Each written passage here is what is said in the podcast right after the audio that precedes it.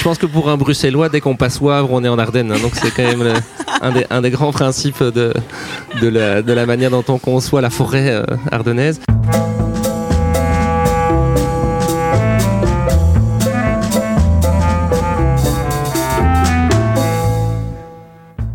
Bonjour et bienvenue au pays de nulle part. Je suis Aude Piette, fondatrice du Coworking Art et co-gérante avec ma sœur Lola du restaurant Les Gamines et de l'hôtel Le Val de Poix à Poix-Saint-Hubert en Ardennes belge. Je suis une Ardennaise exilée à Bruxelles depuis 18 ans et je travaille en Ardennes depuis 7 ans. Au pays de nulle part est un podcast dédié à la ruralité et à ceux qui y vivent ou pas. Il paraît tous les 15 jours les jeudis. Durant tout ce mois de mars, nous vous proposerons une mini-série spéciale en marge du Festival du film sur la ruralité travers champs qui aura lieu du 1er au 29 mars dans pas moins de 23 lieux des provinces de Namur et Luxembourg. L'occasion de nous questionner sur la place du cinéma en ruralité aujourd'hui, de ce qu'elle inspire aux cinéastes, des enjeux qu'elle porte, mais aussi des interrogations qu'elle suscite, notamment pour le monde agricole. Tout au long du festival, nous publierons un épisode par semaine avec le soutien et la collaboration du GAL Novarden, du Centre culturel de Libramont et de la Maison de la culture Femmes Ardennes.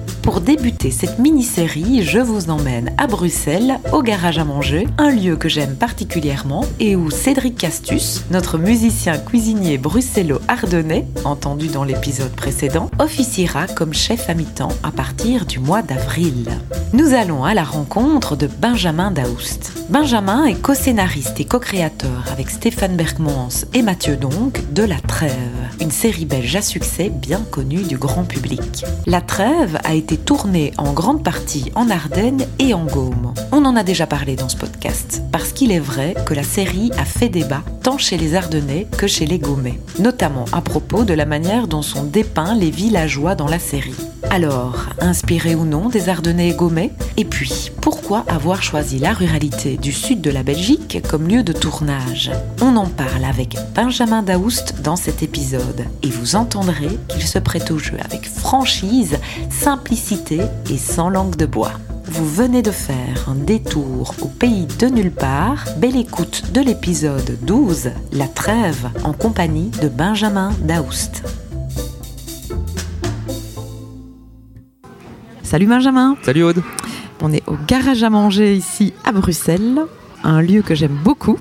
Et puis surtout, moi je suis très contente d'avoir cette conversation avec toi aujourd'hui. Je l'attendais depuis très longtemps. Donc je suis vraiment très heureuse. Merci. Benjamin, toi tu es donc euh, co-scénariste et co-créateur euh, de la série belge à succès La Trêve, Tout à fait. que donc tu as euh, co-scénarisé et co-créé avec Stéphane Berkmans et Mathieu donc. C'est bien ça. Où es-tu né Benjamin?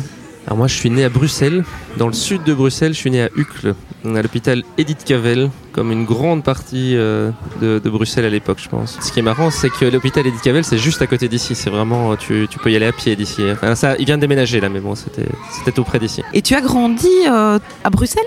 Et j'ai grandi à Bruxelles, ouais. J'ai grandi à Uccle, euh, tout près de la place Saint-Job, euh, jusqu'à mes quasiment 18 ans. Ouais, on a déménagé plusieurs fois dans le quartier avec mes parents. On s'est rapproché, en fait, on était plus loin du centre et on s'est rapproché au fur et à mesure de mon adolescence du centre. On a fini tout près de l'ULB euh, avant que je quitte la, le- la maison familiale. J'ai fait mes études primaires aux Églantiers, qui est une petite école communale euh, au Fort Jaco.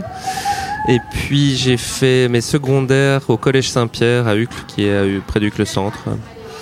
Et puis j'ai fait l'UNIF, j'ai fait, euh, j'ai fait l'ULB. Tu as fait l'ULB, donc fait acte bruxellaire. Ah oui, non, je suis un Arles, pur, quoi. produit, un pur produit de Bruxelles. Mais du coup, est-ce que tu te sens bruxellois? Je me sens super fort bruxellois, ouais. Moins maintenant, mais euh, c'est vrai qu'avec tous les trucs communautaires en Belgique qu'on a depuis 20 ans, euh, j'ai toujours eu le sentiment d'être euh, d'être avant tout bruxellois, ouais. Peut-être même avant d'être belge. Mais enfin, c'est- un peu n'importe quoi de dire ça, hein, parce qu'en fait, je sais que je suis belge, mais il y a un côté à Bruxelles qui est quand même un peu un mélange de choses comme ça, le zineke. Et même si je viens quand même d'une famille plutôt classique de la bourgeoisie du sud de Bruxelles, euh, j'ai quand même quand même un amour assez fort pour ce sentiment que Bruxelles est une ville de mélange. J'ai- l'impression que plus j'ai grandi, plus Bruxelles est devenue une ville euh, intéressante à ce niveau-là. C'est-à-dire que quand j'étais plus jeune, j'avais quand, quand même plus le sentiment que petit, mais jusqu'à mes 12, 13, 14, 15 ans, Bruxelles était un peu une ville ennuyeuse. Et, j'ai l'impression que malgré toutes les critiques qu'on peut lui faire, le fait que l'Europe se soit installée à Bruxelles a amené aussi beaucoup beaucoup de multiculturalité et beaucoup de mélanges en fait qui ont dépassé juste le clivage francophone, flamand Belgique ça n'a pas que des côtés positifs. Hein. L'Europe à Bruxelles, ça a aussi des secteurs très très fermés de la ville qui ne sont que réservés euh, aux expatriés, aux, fonctionnaires des administrations qui sont au nombre de 30 000, je pense. Donc c'est quand même énorme. Donc ça c'est le côté moins chouette. Mais au-delà de ça, c'est des familles qui sont venues, c'est des cultures qui sont venues. Et quand tu marches à Bruxelles, euh, si tu vas dans le centre, tu vas entendre allez, au moins 3 ou 4 langues sur 500 euh, mètres que tu feras en marchant dans la rue. Et ça, c'est quand même vraiment super. Enfin, moi, j'aime beaucoup ce, cette idée-là. Comment tu pourrais décrire Bruxelles à ceux qui ne la connaissent pas, quelqu'un qui ne connaît pas Bruxelles? Euh, Alors, vu que je viens de Bruxelles, c'est peut-être euh, compliqué de le faire, de le dire comme ça, que j'ai pas vraiment de point de comparaison. Mais si je compare avec les, moi, je suis vraiment un, citoyen, donc j'ai un rubain, quoi. J'aime bien, j'aime bien les villes. Euh, il y a un truc que j'aime beaucoup à Bruxelles, c'est que j'ai l'impression que Bruxelles est une agglomération de villages et que donc c'est c'est c'est plein de petits espaces. Donc moi, je viens, quand je disais au départ, je suis né moi près de la place Saint-Job. C'est vraiment un village, la place Saint-Job. puis j'ai grandi place Fernand Coq.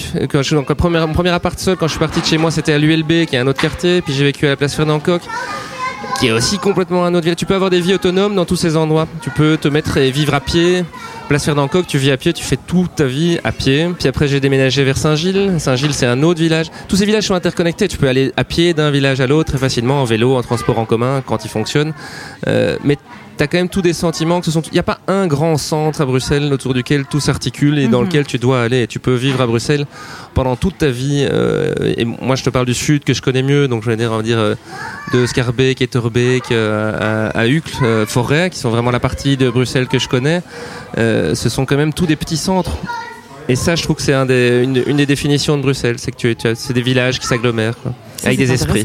avec des esprits. Est-ce qu'on peut dire qu'il y a des esprits de clocher dans chaque, dans chaque commune Et eh ben, peut-être qu'il y a des styles qui se. Ouais, t'as des, quand même des, as, aussi des préjugés, tu vois, internes à Bruxelles. Moi, je viens de Huc, tu vois, donc le Huc, quand t'arrives et que tu fais du cinéma et que tu rentres dans un milieu un peu plus euh, alternatif, euh, bah, tu viens de Hucle, donc tu, c'est pas non plus complètement euh, anodin. C'est une blague, ça, ça, fait un peu partie de l'humour qu'on peut avoir sur euh, sur les stéréotypes qu'on va avoir à l'intérieur même de la même ville. Et après, Hucle, c'est une, une, commune énorme. Hein. C'est toujours ce que je réponds aux gens qui se, moquaient de moi. Moi, je, le prends, très bien, il n'y a pas du tout de truc. Mais il y, a, des gens très très modestes qui vivent à Hucle, comme des gens très très fortunés. Mais c'est un mélange. C'est aussi en, soi-même un mélange, cette commune. Toi, justement, quand tu étais plus jeune, est-ce que euh, tu avais l'habitude de voyager, euh, de faire du tourisme en Belgique et donc peut-être aussi en Ardennes. Alors moi, le, ma famille, à moi, euh, mon, mes grands-parents du côté de mon père habitaient à Braine-l'Alleud, donc on était vraiment juste en dehors de Bruxelles. Et mes grands-parents du côté de ma maman vivaient au Coq, à De Haane, à la mer du coup, euh, du coup, moi, j'allais beaucoup, beaucoup à la mer du Nord quand j'étais petit. C'est vraiment tout mon imaginaire d'enfance, c'est l'imaginaire de la mer du Nord. C'est les, les, dunes, euh, le sable, les, les fleurs en papier qu'on vend euh, quand on va à la plage et qu'on est petit. Les, croquettes, ouais, les, les, les, crevettes qu'on va pêcher. J'allais pêcher les crevettes avec mon grand-père. oui, toute, toute mon enfance est vraiment beaucoup, beaucoup plus axée vers la côte et vers la mer que vers l'Ardenne. Mhm. Enfin, ou les Ardennes, ce que je disais juste, juste avant, c'est que même nous, on a l'habitude. Je pense que pour un Bruxellois, dès qu'on passe Wavre, on est en Ardennes. Hein, donc c'est quand même un, des, un, des, grands principes de, de, la, de, la, manière dont on conçoit la forêt euh, ardennaise.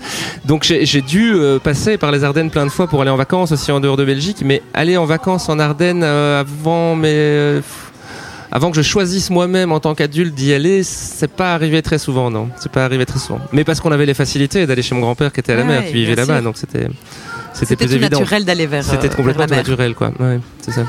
Tu te souviens de ta première fois en Ardennes? Euh, Non. Non, ça, je...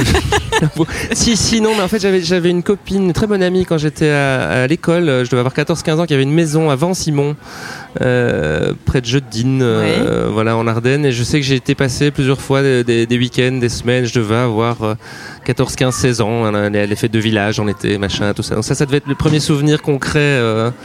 Tu peux nous en dire plus sur ces premiers souvenirs Ah, j'en garde une grande impression de liberté.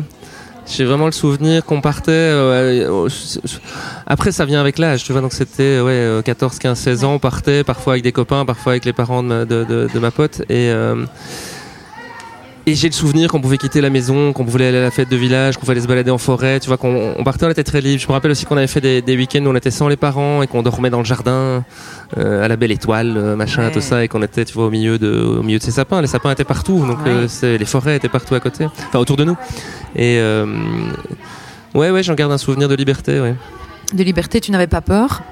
De cette Absolument. forêt Non, euh, mais après, on se- oui, oui, ça ouais. c'est le jeu. Oui, je me rappelle qu'on allait la nuit, euh, tu vois, euh, s'amuser, s'amuser un peu dans la forêt. Oui, évidemment. Oui, t'entends des bruits, t'entends plein de choses. Oui, oui, c'est certain. Oui, je devais avoir peur. Bah, de toute façon, tu appréhendes un- la forêt, c'est quand même un univers. Hein, C'est donc vrai. c'est quand même un truc quand tu l'appréhendes euh, pour la première fois et que t'es petit. là, je vois mes enfants sont, font, font les scouts. Le plus grand a déjà fait un camp l'été passé. Et quand il parle de ces jeux de nuit en forêt, c'est tu sens qu'il y a tout un, un imaginaire qui, euh, qui s'empare de lui, quoi. Ouais, tout un que tu, et qui forcément fait un peu peur quand t'es petit, quand t'es jeune, mais c'est gai aussi de se confronter à ça.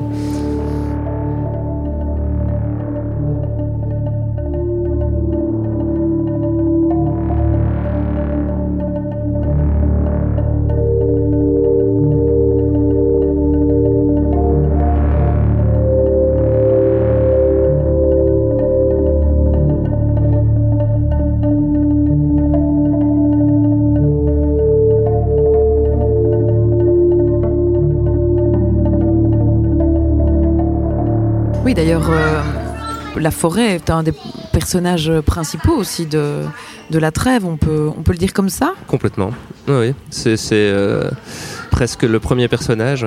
la forêt, les rivières, oui. ça a été vraiment euh, une, une des raisons pour lesquelles on a, on a, euh, c'est un- une des premières choses qu'on a vues quand on a commencé à écrire la série, c'est se dire il faut qu'on ait un décor qui soit fort. Et c'était ces forêts, c'était ces forêts, ces arbres, ces rivières qui coulent, enfin, ce monde sauvage, quoi. Justement, venons-y. En 2014, tu écris, tu coécris La Trêve, donc on le rappelle avec Stéphane Berkmans et Mathieu Donc. En 2015, le tournage a lieu en Ardennes, du côté de Saint-Aude, je pense, de, Saint-Hubert. On a tourné tout autour de. Ouais, euh, bah, du coup, on dormait à Poix-Saint-Hubert. hein, et puis, on, on a, on a tourné beaucoup à Saint-Aude parce qu'il y avait un vieil hôpital désaffecté euh, qui nous a énormément servi, en fait, dans, qui nous a servi de décor principal. On a tourné quasiment 5 ou 6 semaines dedans. On a refait énormément de décors, en fait, à l'intérieur de cet hôpital. Puis, on a tourné. euh, L'autre grosse partie du tournage s'est passé dans la région d'Herbemont. Et puis, on Ouais. descendait la vallée de la Semois jusque Florenville, Chigny, euh, par là. Donc, ça, c'est vraiment les deux grandes zones de tournage de la saison 1 de la trêve. ouais. Moitié Ardennes, moitié Gaume. À peu près. Je pense qu'on a plus tourné en Ardennes, mais en tout cas, c'est c'est entre les deux, ouais.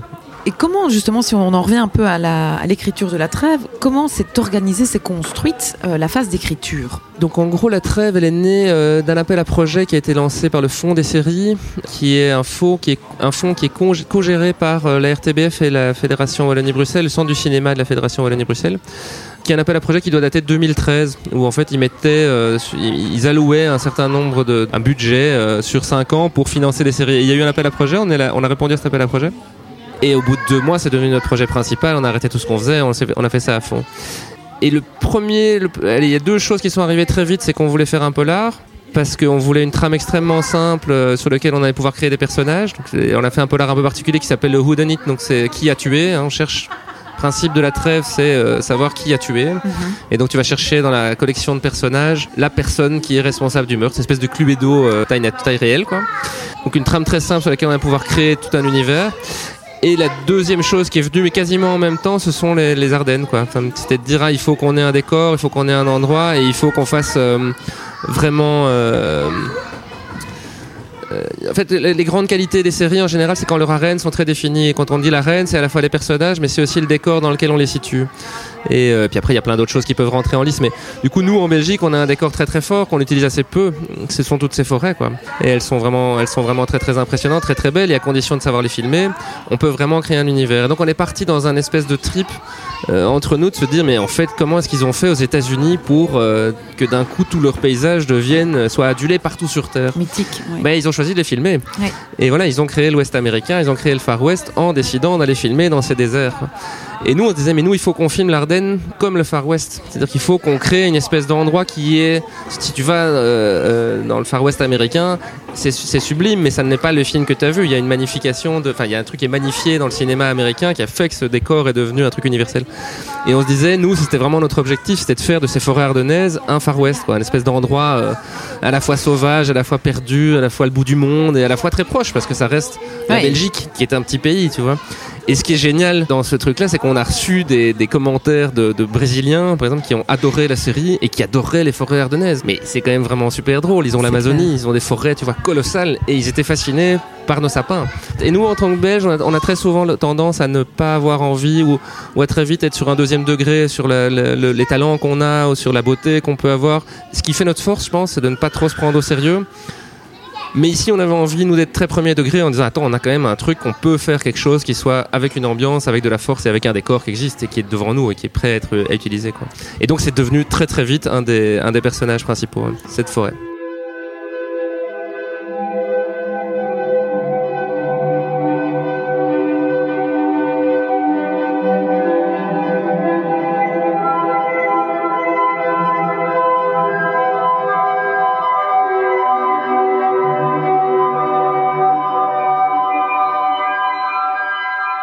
Est-ce qu'on peut dire aussi que tu t'es inspiré euh, de l'Ardenne, vous, vous êtes inspiré de l'Ardenne et de sa culture pour nourrir l'identité de vos personnages, en tout cas des personnages de la trêve Alors, est-ce qu'on s'est vraiment inspiré de... je, pense qu'on s'est inspiré de, l'idée qu'on se fait de ce qu'est vivre dans un village mais sans jamais avoir eu la prétention de se dire hein, on va représenter euh, le mode de vie euh, de villageois ardennais. Je pense qu'on n'a jamais eu cette prétention-là. Après, ce qui nous intéressait, c'était le rapport qui existe entre les gens dans un village et l'espèce de, de, de, radiographie euh, sociale des différentes personnalités qui peuvent exister dans ce village. Après, par exemple, tu vois, si, je, dis ça parce que je, me prémunis quand même un petit peu de ça. On n'a pas du tout souhaité faire quelque chose qui soit de l'ordre du documentaire sur ah, qu'est-ce que c'est vivre en Ardennes. Tu vois, ça c'est absolument pas l'ambition qu'on a eue. On a choisi de tourner la série sans accent. Tu vois, on n'a pas, on n'a pas joué avec les accents régionaux. On a d'une part parce que c'est compliqué de les respecter complètement bien, et de l'autre parce qu'en fait, nous, ce qu'on avait envie, c'est que les gens soient dans un imaginaire qui soit un peu plus lissé par ça pour qu'on puisse plonger dans l'histoire et pas commencer à se poser des questions de localité précise, machin, ça. Non, ça se passe dans un village dans les Ardennes, ou dans l'Ardenne. Dans l'Ardenne. Et c'est vrai qu'il y a finalement dans ce scénario plusieurs niveaux, plusieurs couches. Tu as effectivement le fait que c'est dans un village, donc on sent bien qu'il y a toute la thématique liée à la ruralité, mais aussi euh, le choc rural-urbain puisque quand même l'inspecteur principal, euh, on le sait très vite, il est bruxellois. Et d'ailleurs, les premières minutes, on, sent bien ce choc. Euh, euh, il revient. Ville-village, quoi. Il a vécu là pendant son adolescence. Il revient, il revient en Ardennes pour se reposer, pour faire un break dans sa vie, pour faire la trêve après un drame familial. Et il se trouvait dans un petit village où il n'y a jamais eu de meurtre, où il n'y a jamais eu un truc pareil, où il n'y a jamais eu quelque chose d'aussi compliqué. Et en fait, très vite, lui sent qu'il y a quelque chose d'autre derrière. Et, on vient le chercher en lui disant en fait tu es, sans doute le seul à pouvoir faire ce que tu veux faire. Et d'ailleurs très vite tout le monde lui dit attends euh, tu vas pas venir remuer tout ce qu'il faut pas remuer chez, chez nous quoi. Ça c'est vrai que c'est une, un sentiment qu'on aimait bien. C'était dire ah, il y a mais c'est un élément extérieur. Après tu vois c'est un principe aussi de, scénario hein, plus oui, bien sûr. plus qu'une analyse sociologique. C'est de dire ah, c'est l'élément déclencheur. C'est le t'as un univers un peu clos et fermé qui vit avec ses non-dits depuis des années. Il y a quelqu'un d'extérieur qui rentre dans cet univers et forcément il va venir tout bousculer et il va venir déterrer des choses qui n'auraient jamais dû être déterrées ou que d'autres n'auraient pas voulu qu'on déterre. C'est un principe. Donc ça c'est vrai que c'est le choc qu'on fait que ce mec qui vient avec euh, toute son son background urbain, euh, euh, ses connaissances, peut-être même sa nervosité, tu vois, de, son, côté euh, parce que c'est un personnage qui va mal, euh, Johan Peter, c'est pas un personnage qui est, bien, il vient vraiment là pour se calmer. Et on sent très vite qu'il est envahi par des démons qui sont, qui sont peut-être très urbains par rapport à ce qui se passe là-bas. Mais bon, ce qu'il découvre n'est pas joli joli non plus, donc ça, ça, ça, s'équilibre. Est-ce que tu penses qu'un un bon thriller psychologique doit nécessairement trouver son décor en ruralité euh, ça c'est compliqué, mais euh, L'avantage de la ruralité, c'est l'espace qu'on peut montrer. Donc c'est euh, la solitude d'un personnage qui est face à son mental. Tu vois, c'est mhm. euh, tu, peux tu peux créer très facilement, mais tu peux le créer en ville. Hein. tu peux filmer la solitude en ville et elle peut être tout à fait euh, perturbante et tout à fait violente. Je pense que tu pourrais tout à fait le faire, mais c'est vrai que le, rapport à la ruralité, le rapport à la solitude dans la nature, pour exprimer des sentiments intérieurs, as une variété, une complexité de choses qui est quand même euh, très grande. Quoi. Oui, c'est ça. Je, je me suis jamais vraiment posé la question, mais oui, quand tu le dis comme ça, c'est vrai que j'ai plein de films qui me viennent en tête. Je me dis, ah oui, mais oui, il y en a beaucoup qui sont quand même faits, euh, en tout cas en partie, dans un espèce d'endroit. euh, oui, complètement. del- ouais. Tu sais, une espèce d'endroit complètement euh, vide, euh, Ouais. énorme. euh, Ouais, ouais, tu peux te perdre, où tu peux te perdre Voilà. autant physiquement que mentalement. Voilà. Oui, c'est vrai. On se souvient aussi que, en tout cas, au Val de Poix, on a aussi eu une équipe précédente, donc euh, avant quelques années avant, avant la vôtre, le Calvaire. Donc le film Calvaire a aussi été tourné, euh, et, et c'est vrai que ce qui avait euh, fort euh, impressionné les gens du coin, c'était toute cette imagerie de, enfin, il y a- il y, a des choses très gore comme Mhm. ça. Et je me souviens que les Ardennais étaient complètement euh, épatés, voire un peu euh, terrorisés de ce qu'on leur faisait faire, entre Ouais. guillemets, comme s'ils se voyaient dans les personnages euh, qui étaient donc euh, ceux de, de Calvaire, mais aussi euh, la trêve, puisque les protagonistes, les personnages sont, il y en a certains qui sont racistes, d'autres un peu bénés, euh, d'autres mous du genou, euh, peu au fait, peu au courant, et la place du secret aussi. Est-ce que tu penses que ça, ce sont des, des caractéristiques villageoises, toi qui es justement la urbain dans le, dans le cœur Je Non, ne pouvais pas m'empêcher de te la évidemment, mais poser. je mais c'est le, c'est le. On aurait situé ça n'importe où, on aurait fait ça. C'était quand même un des principes, c'est que dans la vie, si tu veux raconter une histoire de gens normaux qui vivent leur petite vie tranquille, euh, avec leurs enfants, qui rentrent de l'éc- de l'école et qui vont faire des courses et qui mangent bien le soir, qui sont polis et gentils, ben, en fait, tu t'ennuies très vite. Et du coup, euh, et du coup, oui, nous, ça nous a beaucoup amusé de jouer avec ça, de jouer avec euh, ces espèces de stéréotypes de, de hein, t'as les Malosa où en fait, on, c'est un, le couple- de fermiers où, en fait, tu penses qu'ils sont mariés et femmes et tu comprends qu'ils sont frères et sœurs. Mais tu sais, c'est le genre de choses où on s'est, posé la question et puis on s'est dit, mais c'est ça que les gens vont retenir. Et en fait, c'est ça sur lesquels les gens vont triper. Et en fait, cette petite violence n'est pas du tout une, violence qui est adressée à une quelconque population existante. Elle est plus adressée à un espèce d'imaginaire qui est un, un imaginaire de dire ouf, c'est pas ce que j'avais cru. Et en fait, le moment où tu commences à te dépasser par ce que tu vois et à dire non, quand même, ben là, c'est le moment où tu rentres dans la fiction.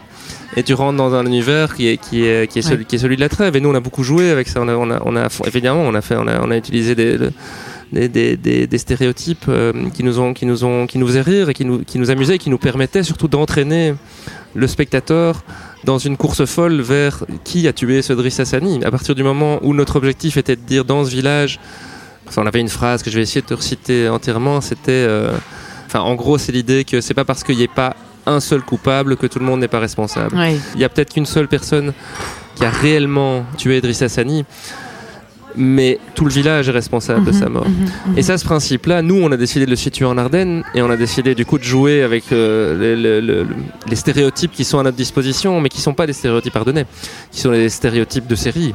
Après, tu, tu pars d'un truc extrêmement, euh, tu, tu essaies de construire autour, tu vois, pour le, pour le, pour le diminuer, pour le rendre plus subtil, pour machin tout ça. Mais oui, tu pars quand même de, tu pars quand même de choses qui nous, fait nous, ça nous faisait rire, tu vois. Donc c'était, c'était ça aussi l'objectif, quoi, d'être. Enfin, la, la saison 1, on a vraiment essayé d'être très très premier degré, mais forcément, on a pris des trucs où on se disait, ah, ça, c'est les gens vont triper. Avant tout, c'était c'est ce que je te disais tout à l'heure. L'objectif n'était pas du tout de, euh, de dire, ah, regardez comment l'Ardenne est. regardez, l'Ardenne oui, euh, façon, tout à fait. comment ces villageois ardennais ouais, sont complètement cons.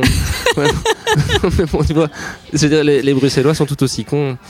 Et euh, tu pourrais raconter des histoires d'une glauquitude absolue ici à Bruxelles, sauf que nous on a choisi les Ardennes parce qu'on avait envie d'utiliser le décor et qu'on faisait un thriller et qu'on faisait un truc où on avait envie de jouer avec des codes qui étaient ceux un petit peu d'où tiens qu'est-ce qui se cache derrière ces sapins? Oh c'est pas très joli mais en même temps j'ai envie de savoir. Ah non attends c'est- je pense que les gens ont vraiment aimé voir ces forêts vont vraiment aimé aller en Ardennes après avoir vu la trêve en disant oh, mais en fait il y a vraiment plein de choses à voir plein de choses à faire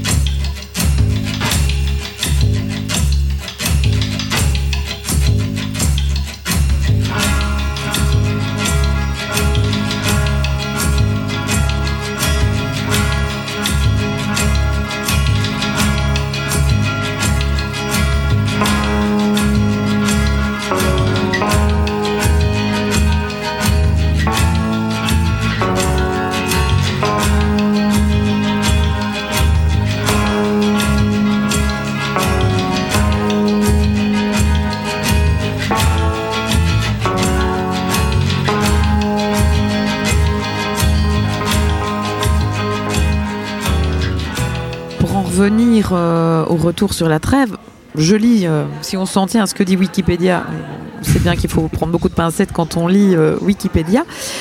Il dit ceci, donc l'aspect polar poisseux n'en faisait pas la série idéale pour un dimanche soir. Les personnages glauques n'ont suscité pas de protestation particulière et le succès est au rendez-vous. La responsable de l'unité fiction de la RTBF, Séverine Jacquet, salue dans Moustique l'intelligence du public. Les critiques les plus fréquentes portaient sur le placement produit et sur l'image des gommets. Alors, euh, qu'est-ce que tu en penses? Est-ce que justement, euh, tu as eu des retours euh, sur justement des Ardennais ou des Gaumets qui sont venus te voir des échos par rapport à ça? Ah, oui, oui, mais je réponds juste sur le placement de produit. Parce oui, vas-y, n'hésite pas. Oui, cette phrase sur le placement de produit, c'est qu'on en a beaucoup dit. Et, en fait, ce qui est très drôle, c'est qu'il y a des choses qui n'étaient absolument pas des placements de produits, dont on a dit, mais c'est des placements de produits. Non, en plus, il y a eu une espèce de micmac avant qu'on tourne avec RMB, qui est la régie qui s'occupe des placements de produits. Parce que, a priori, on n'était pas contre le placement de produits, c'est un truc qui se fait partout. Bien sûr. Et ce qui est drôle, c'est que j'ai l'impression que c'est rentré maintenant dans la tête des gens, et donc du coup, ils ont tendance à crier au loup. Alors que parfois, tu vois, on a fait des trucs sur le Porto euh, de chez Lidl qui coûtait 3,99. Enfin, en gros, nous, c'est un truc qui nous faisait rire en disant ça doit être un truc dégueu qu'il faut boire. C'était l'image qu'on avait envie de donner. C'était vraiment dire, ok, c'est du cheap. Quoi. Et, euh, et c'était devenu en placement de produit euh, entre guillemets scandale. Enfin, personne n'a crié au scandale, mais entre guillemets, attends, c'est pas très clean, machin, ça. Bah, en plus, c'est même pas du placement de produit, donc on trouvait ça drôle de le faire. Donc voilà, ça c'est le truc. Après le retour des Ardennais, oui, oui, on en a eu. Après, ça, franchement, il y a quand même toujours eu une, une grande bienveillance, euh, pas. Euh, oui, il y a des gens qui sont venus nous dire ah mais les accents sont pas bien, ah, machin. Ah, non mais attends on n'est pas comme ça. Et nous, on était là, mais évidemment, on sait très bien que vous n'êtes pas comme ça. Enfin, tu vois, dans, dans, la, dans la série, il y a aussi un personnage qui s'appelle Krojan, qui est un Albanais, euh, qui représente euh, l'espèce de mafia albanaise qui tourne autour du foot. c'est clair. Euh, c'est un cliché, hein, c'est sûr, c'est un cliché. Mais tu vois, nous, on a besoin d'avoir un truc très immédiat, ce dont on parlait tout à l'heure. Absolument. Et on a tapé sur tout le monde, tu vois. On n'a pas épargné quelqu'un. On a dit, ok, tout le monde a un problème, tout le monde a quelque chose à cacher. Que tu sois Ardennais, que tu sois Bruxelles. Enfin, Johan Peter, ce personnage principal, il est bruxellois, on veut pas vraiment dire qu'il soit complètement clean, tu vois. Non, mais c'est un truc qui était important pour nous, c'était pas dire on va attaquer quelqu'un, on va discriminer quelqu'un en disant quel con. C'est ça faisait partie de l'univers fictionnel. Donc je pense que les gens. Euh, après, tu as toujours le principe aussi, c'est que les gens sont tellement habitués à avoir des histoires atroces qui se passent au fin fond des États-Unis et que là, ils sont prêts à accepter n'importe quel système de fiction. Mais une fois que ça vient chez eux, c'est beaucoup plus compliqué de l'accepter. J'allais te le dire. Et comme en Belgique euh, francophone, euh, je pense que les Flamands c'est encore différent parce que ça fait 20 ans qu'ils font de la série, mais en Belgique francophone ça n'existe pas encore. Les gens n'ont pas l'habitude de se voir représenter à l'écran. C'est vrai. Et donc forcément ils ont un petit moment de latence où ils se disent attends on n'est pas comme ça. Mais honnêtement, ça a quand même été. Enfin, de mon souvenir, après j'ai peut-être édulcoré, il y a peut-être des gens qui ont monté aux arbres et qui ont crié des trucs atroces, tout à fait possible, et je pourrais même les comprendre, ils auront tout à fait le droit. Mais globalement, on était plus dans le truc du attends, on n'est pas comme ça. Je dis, mais oui, on le sait bien, mais on, fait, on, fait, on, fait, on fait une fiction, c'est une fiction. Mais tu as un vrai rapport à ça à la distance. Hein. tu, filmes un truc au fin fond des États-Unis ou au fin fond de la France même t'es prêt à croire à n'importe quoi. Mais si on te dit que c'est le village à côté de chez toi, t'es là, ouf, attends, euh, non, moi je sais que mon village n'est pas comme ça. Est-ce que tu ne penses pas que c'est finalement euh, presque obligatoire qu'il y ait cette espèce de on, se, on, se, sent soi-même euh, jugé euh, parce que ça raconte un peu, parce que c'est un peu de nous dont on parle, même ah, si ça n'est pas du tout le cas. C'est tout à fait normal. Mais ce, que, ce, qui, ce, qui, ce qui nous a vraiment fait plaisir, c'est de voir qu'au-delà de cette première réaction, il y a eu ensuite une espèce de sentiment d'adhésion euh, à cette idée qu'en fait la trêve représente une partie de ce qu'est la Belgique. Ça ne représente pas forcément l'entièreté de la Belgique. Enfin, tu vois, c'est une petite partie d'un univers imaginé par trois types qui habitent Bruxelles, tu vois, donc, et qui ne connaissent rien sans doute au, au mode de vie ardennais. Enfin, j'aimais beaucoup dans le, podcast l'analyse que faisait le, dont, euh, je me rappelle plus le, nom Daniel Botson voilà qui disait ah, mais on n'est plus dans un choix de mode de vie on est dans un choix de cadre de vie. Et voilà nous le mode de vie on l'a jamais complètement analysé et nous on a choisi un cadre qui est le cadre des Ardennes parce que ce cadre nous fait rêver. Ce qu'on a vraiment nous on a quand même exploré l'Ardenne tu vois euh, au travers de ce tournage donc des, des, des, les routes le matin. c'est vraiment des souvenirs que du coup, alors que moi j'ai un imaginaire, l'imaginaire de mon enfance c'est vraiment la mer du Nord. Donc c'est les, paysages tout plats avec les arbres, tu vois, qui sont à moitié brumeux dans le loin, euh, machin, tout ça. Donc des paysages euh, très très horizontaux, quoi, avec des, grandes perspectives en général. Et puis la mer euh, et l'horizon de la mer et tout ça. Donc ça c'est moi ça c'est l'imaginaire de mon enfance. Moi c'est c'est ça. Et, et, le vélo, quoi, le vélo dans là-dedans. Et, euh, et, depuis que je vais en Ardennes, maintenant mon imaginaire belge est beaucoup plus étendu, parce que mhm. j'ai aussi euh, un imaginaire ardennais maintenant. oui, j'ai arpenté l'Ardenne quand même pendant du coup, euh, ouais. Presque une année. ouais, c'est ça. Au final, entre les repérages, les trucs machin, ça, oui, c'est ça quand même quasiment une année. Donc j'ai Enfin, ce que les souvenirs que j'ai, sont des souvenirs de sensations. C'est de rentrer le soir et de voir une, famille de marcassins qui traverse la route, de croiser une biche quand tu te lèves le matin, de qui sont les trucs que tu n'as pas à la mer du Nord. Du coup, ça c'est pour le coup, il n'y a pas du tout quoi. Et, euh, ces brumes et ces forêts et, je trouve ça, je trouve que c'est vraiment un, super, un super bel endroit quoi, qui est, qui est euh, et d'ailleurs la, série qu'on est en train d'écrire se passe de nouveau, euh, se passera de nouveau en grande partie en Ardennes. en fait, il y a quand même une question aussi dans le monde dans lequel on vit. C'est peut-être plus dans la thématique de ton podcast que tout ce qu'on a parlé pour le moment, qui est quand même un petit peu la ruralité et qui est quand même un petit peu le sentiment, tu vois, que les, ces zones euh, rurales, périurbaines, rurales, euh, sont parfois un peu délaissées, quoi. Et que ce sont des zones un peu parfois. Euh, alors, tu, prends les gilets jaunes en France ou mhm. machin, qui sont toute une espèce de grande, grande partie invisible de la population, qui vivent en fait dans des zones semi-rurales, euh, semi-périurbaines, enfin voilà, qui sont des espèces de zones qu'on connaît très peu et, et, qui sont assez peu filmées en fait dans le, en Belgique ou en France en tout cas, en Belgique francophone ou en France. Et qui sont des zones que nous on a très très envie de filmer et très très envie de montrer. Et aux mhm. États-Unis, par exemple, si tu prends l'imaginaire des films américains, c'est marrant parce que ce sont des zones très très fortes. Après, ils filment leur ville aussi, les Américains, mais euh, si tu prends les séries Fargo, par exemple, ça se passe quand même complètement dans une espèce de zone où il y a une ville au centre, et puis c'est la ruralité absolue. C'est des gens qui vivent dans des maisons au milieu de nulle part, et qui sont des, héros de cinéma et de, et de fiction formidables. Et, et ça, c'est aussi une des motivations qu'on a dans l'idée de tourner dans les Ardennes, de tourner avec avec, dans ces décors-là et de mhm. raconter les histoires qui se passent là.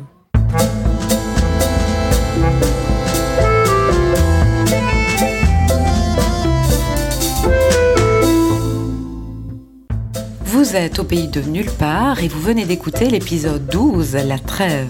Cet épisode a été réalisé dans le cadre de la mesure Leader 2014-2020 avec le soutien de la Fédération Wallonie-Bruxelles, de la Wallonie et du Fonds européen agricole pour le développement rural. Les virgules musicales que vous venez d'entendre ont été réalisées par Éloi Rago. Éloi est compositeur et multi-instrumentiste. C'est lui qui a écrit la musique originale des deux saisons de La Trêve, dont vous venez d'écouter quelques extraits. Dans l'ordre dit Investigation, Lost Souls et Eiderfeld. Le 7 mars prochain, ne manquez pas le festival à travers champs et la projection du film Plug Off Mon Amour, Mémoire d'une lutte, un film documentaire de Laure Dominique Agnel qui explore la force d'un mouvement collectif non violent.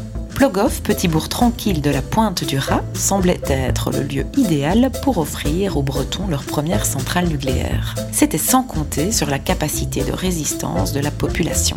La projection sera suivie d'une rencontre débat avec Benjamin Hainaut, réalisateur du film La bataille de l'eau noire, et Alain Dangoisse, représentant de la marche Jagat et de la Maison du développement durable. Cette projection aura lieu le samedi 7 mars à 20h à la salle Notre-Dame à Vesqueville.